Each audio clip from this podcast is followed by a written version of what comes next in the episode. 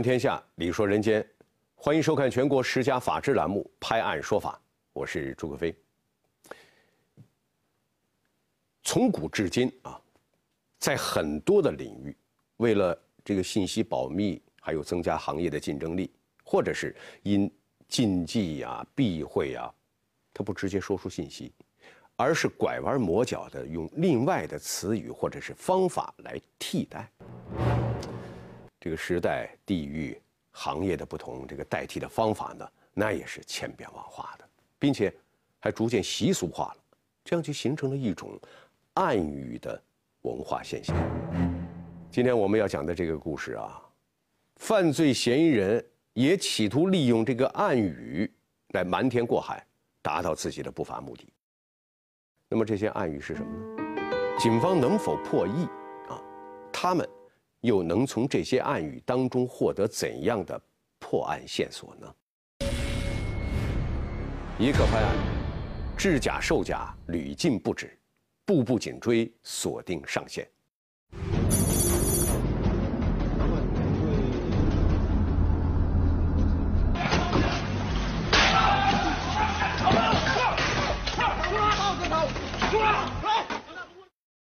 从二零一五年三月开始。广东省公安厅经侦局联合揭阳、汕尾、惠州、深圳等地的公安机关，破获了多起贩卖假币的案件，缴获假币数百万元。可是抓到的犯罪嫌疑人都是中间人或者下线，对假币的来源不能提供准确的信息。下线的他就只能说，他的假币是从另外一个人买来的，也能赚来的，所以我们没有亲挖到。真正的宋三甲，嗯，就最后排出了他是个姓周的一个。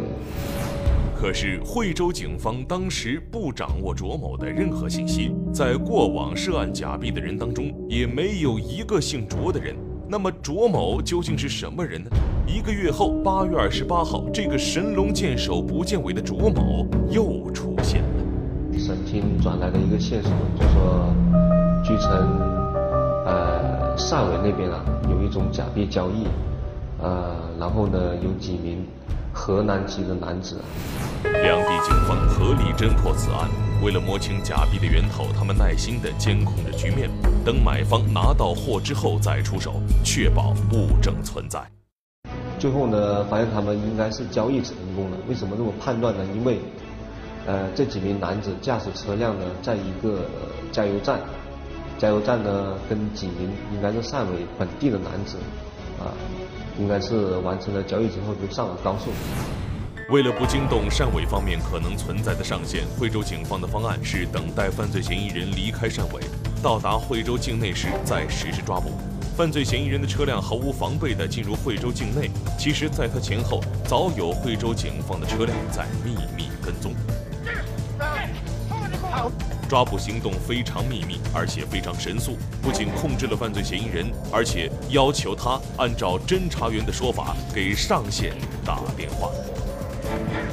现场也是在那个目标车辆里面搜出了五十万，呃，面额五十万的百元的，呃，这个假币。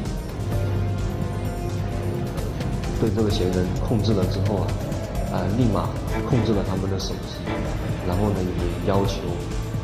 嫌疑人其中为首的这个嫌疑人啊，啊，也是给这个他们的那个买货的买货的这个上家报个平安。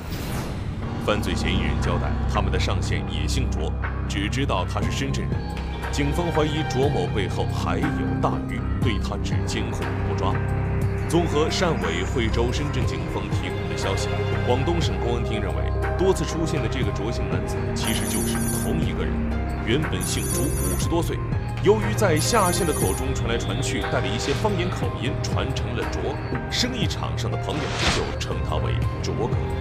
他住在深圳，呃，经济条件比较好，但是没有固定的职业，啊，就平时的那个开销还是蛮大的。在接下来的一段时间里，朱某常常在惠州，除了约朋友喝茶吃饭之外，就是四处开车瞎转，也没再发生假币交易。常常与他见面的是李某、林某和蔡某，他们有时谈到很晚，各处看厂房，像是准备干一件大事儿。呃，应该是说要做一笔生意。不等民警有什么发现，朱某又开车回深圳了。在深圳也只是见朋友喝茶吃饭，李某和蔡某也经常出现。他们似乎确定了一个成熟的计划，又好像拿不定主意。有一次，朱某还被李某带到一个庙里烧香拜佛，祈求神灵的保佑。我又通过呃找大师去算了之后，确定这个惠州这个点好，就开始下一步的那个计划。从二零一五年三月开始，连续破获的这个假币案呢，惠州警方发现，朱某就是这些假币案的上线。可是他的假币是从哪儿来的呢？他背后是否还有人掌握着更多的假币资源呢？侦查员带着疑问呢，对他进行了跟踪，发现他经常来往于惠州、深圳等地，与李某、蔡某经常见面，似乎在筹划着一件大事。举棋不定的时候，就一起去求神问道。那么他们究竟在密谋什么惊天大案呢？二可办，神秘暗语最终破译，专案小组步步追击。朱某和他的几个同伙终于选定惠州作为他们的工作地点。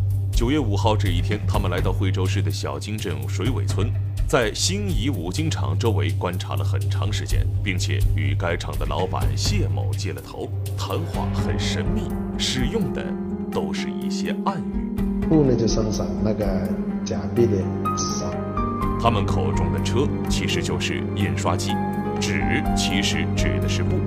破译了这些暗语，侦查员终于判定他们正在谋划的事情极有可能是印制假币。在此后的侦查中，他们的暗语也一句句被破译，阴谋也被一点点揭开。根据这些暗语透露的信息，结合其他途径获取的情报，惠州市公安局终于弄清了朱某这一伙人真正的目的。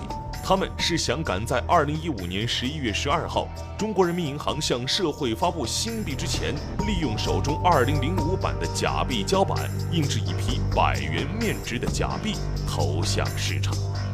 为了与新币的发行抢时间、抢市场，朱某一伙人加快了进度。朱某是这个行当的老手，二零零五版人民币的胶板就是他存下来的，多次逃过警方的追踪。在筹备过程中，他们高度警备，具备非常强的反侦查意识。他开的时候呢，他不会说直接是点对点直线最短距距离这样去，而是说就绕远路。朱某的几个同伙多次出没于兴宜五金厂，兴义五金厂所在的区域属于城乡结合部，期间布满了大大小小的工厂，难以直接进入。侦查员在周围找到了一个十七层楼的制高点，每天二十四小时俯视着监控。一边是工厂，另外一边是小河，还有一边就是大路。五金厂的门口本来就安装了探头，朱某与该工厂的老板接触之后，又增派了保安，天天守在门口，无关人员一律不让进入。在寻找厂址的同时，侦查员还发现朱某多次与一个姓邓的男子接触。邓某是重庆人，有前科，刚刚出狱不久，是一个技术水平很高的印刷工人。莫非邓某是朱某请来的印刷工人吗？侦查员马上把邓某列为重点侦查对象。果然，邓某不断的打电话约重庆的一些同伙，说是有大生意要做，先后联系过十几个人，最后答应加盟的有八人。一般来讲，一台机器就两个技术员，两台机器有四个技术员，是吧？他所以这两个点，他总共请了八个技术员。哇，我们从建国以来的就反假币的一个案件的经验来讲，我们我们前期所抓的那个生产假币的，都是一台机器的。经过不断的侦查啊，惠州金针支队啊，确定这个朱某选定了谢某的五金厂。作为生产车间，那么朱某围绕这个五金厂不断的调兵遣将，四处寻找懂得印刷技术的工人，还在全国啊查询质量最好的印刷机，不惜高价购买。九月六日，侦查员得到情报，朱某从深圳购买了两台印刷机，用集装箱货车运往惠州。而更令人惊讶的是，朱某一伙的野心还不小，制造假币以上亿来计啊，太令人惊讶了。那么他们是怎样制造了这起惊天大案的？警方多日布控，又如何将他们一网打尽的呢？三个办案，凭推敲，铁证锁真凶，生恶念，法网终难逃。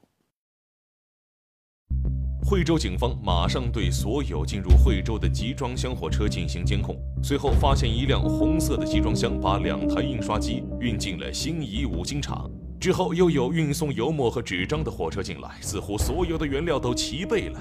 可这时意外出现了，侦查员发现朱某经常从新沂五金厂出去，开车到仲恺镇，好像是在寻找别的厂房。难道他们发现被跟踪了，还是想再增加一个厂房呢？我们一开始以为他是做一个备选的一个方案，但后来发现，呃，又有机器过来了，那就。我们就判断他是同时启用了两个印制假币的窝点。根据侦查员的观察，九月十号，两台同样的印刷机被运进了仲恺镇的厂区，随后其他原材料也陆续运到。莫非他们要两地同时开工吗？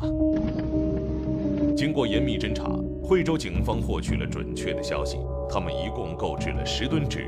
请了八个印刷工人，四台印刷机器，打算同时开印，一个星期完工。纸呢，它总共进了四吨纸，四吨纸呢，其中在 A 点，也就小金那点有三吨纸，另外四吨纸呢在 B 点，也就仲恺。为了及时把假币销售出去，他们在选择厂址和购买设备的同时，已经接洽好了销售渠道。有些等米下锅的假币商家，甚至提前打了预付款。他是有销售渠道的，就是说有人需要，他才会去生产。就是说，等你已经有人订货的，就是一一旦他们把这个假币生产出来之后，他很快就能够脱手。警方除了控制这两个工厂外，还对与之相关的所有人员和渠道进行了布控。收网的时间就要到了。我们我们的计划是一网打尽，一窝打，不跟技术工人还有老板，我们全部修盲，就后台的老板，老板之中的老板，我们也要修盲。想一网打尽并非易事。因为除了两个工厂外，还涉及到多根链条、多个人员分散在多个城市，主犯都非常狡猾，很少待在工厂里。惠州到深圳也就是一个钟头左右的，他一般白天就到惠州来组织生产假币，晚上十二点钟、一点钟左右的时候就回他深圳的家里休息。广东省公安厅牵头，调动了惠州、深圳、揭阳、汕尾等各地警种五百多名民警，进行了严密分工，并在时间上做出统一的要求。我们准备在九月十四号凌晨五点钟休忙的时候啊，那天晚上我们派出了十八个工作组，分布深圳、广州、揭阳、汕尾四场。五点多一休忙。行动的重点当然是两个工厂，尤其是新沂五金厂。警方做了多个预案，准备对付新沂五金厂门口的保安，可是没想到一个也没有。但是呢，那天没想到呢，那旺峰那家伙偷偷跑出去去玩，没有旺峰，所以我们一冲到现场，很顺利。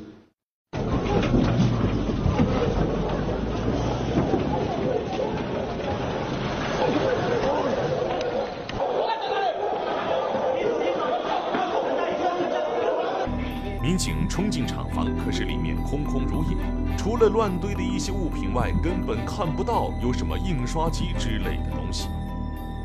发现里面都是空的，没有东西，也只有一些纸皮，也没有一个这个人。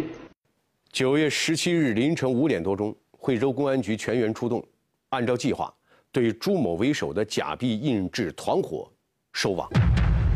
仅新沂五金厂这一个点，他们就布置了一百多人。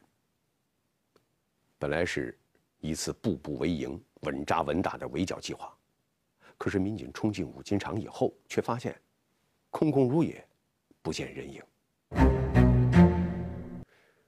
难道是信息有误？印制假币的窝点不在这儿，或者是他们早有察觉，把机器设备提前转移了吗？民警坚信他们的判断，印制假币的窝点就在二楼。他们开始耐心寻找，发现了那个那个那个保险柜后面有一个有个有一丝光亮出来，一丝光透露出来。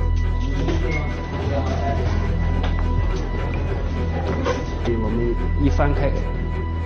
那个柜子之后就发现有个矮矮的小门，然后那个门就发现我们的那个窝点所在，机器所在的地方，我们就搬来把东西冲进去。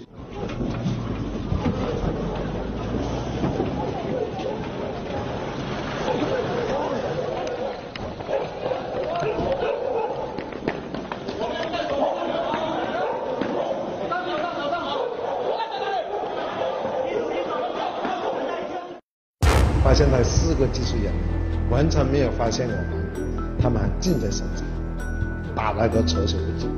那些正在印制假币的技术人员根本没有任何防卫，就束手就擒了。难道他们没有听见民警冲进工厂的声音吗？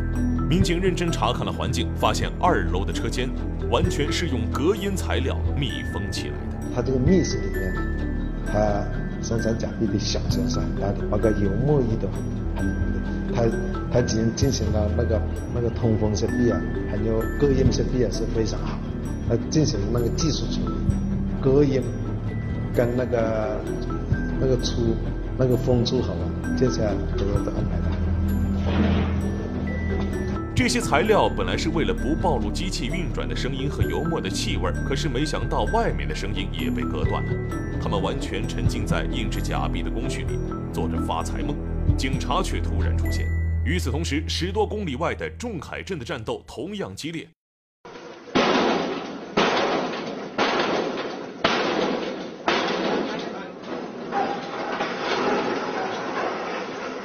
工厂的大门被打开，印刷工人全部落网。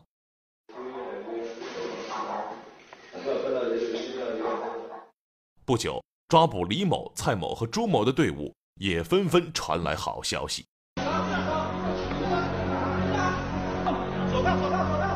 我们的车就赶住他回深圳，赶住他回深圳。原来我们这边修嘛，那边我们的民警就将他抓起来。老板，大家安全坐着。这次行动捣毁两个印制假币窝点，查获四台印刷机和大批印制假币的原材料，抓获朱某、李某、谢某等参与印制假币的股东、技术工人和销售人员共二十九名。最大的成就在于阻止了数亿假币进入市场。我们现场找到那个生产假币的那个半成品有二点一个亿，这第一个点。第二点呢，我们查到有四吨那个纸。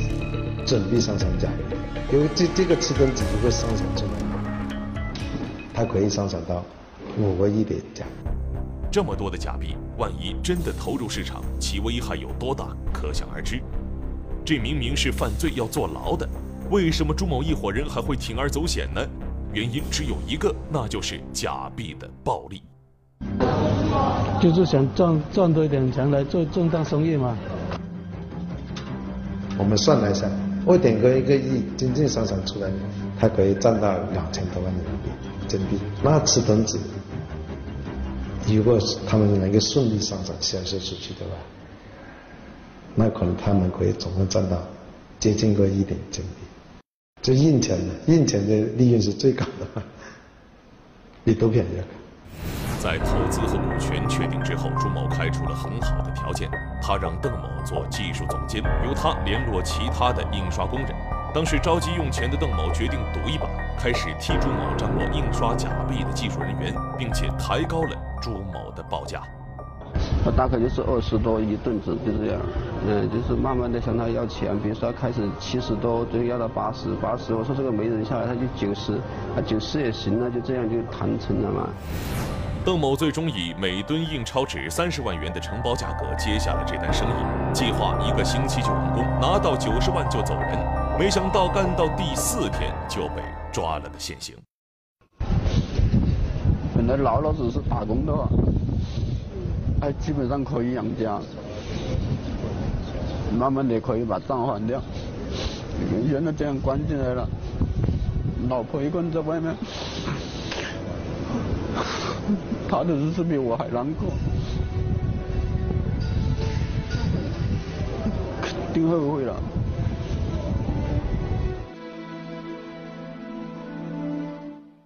惠州假币案是建国以来单笔缴获假币面额最多的案件，也是抓捕制售假币人员最多的案件。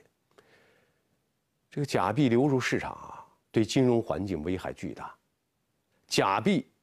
你做的再逼真，那也一定是假的，一定能够鉴别出来的。只要人们提高警惕，学习和掌握一点鉴别的知识，在日常生活当中养成对钱币进行真伪鉴别的习惯，那假币就不会有市场了，印制假币的行为也将不复存在了。来，让我们一起行动，净化我们的金融环境。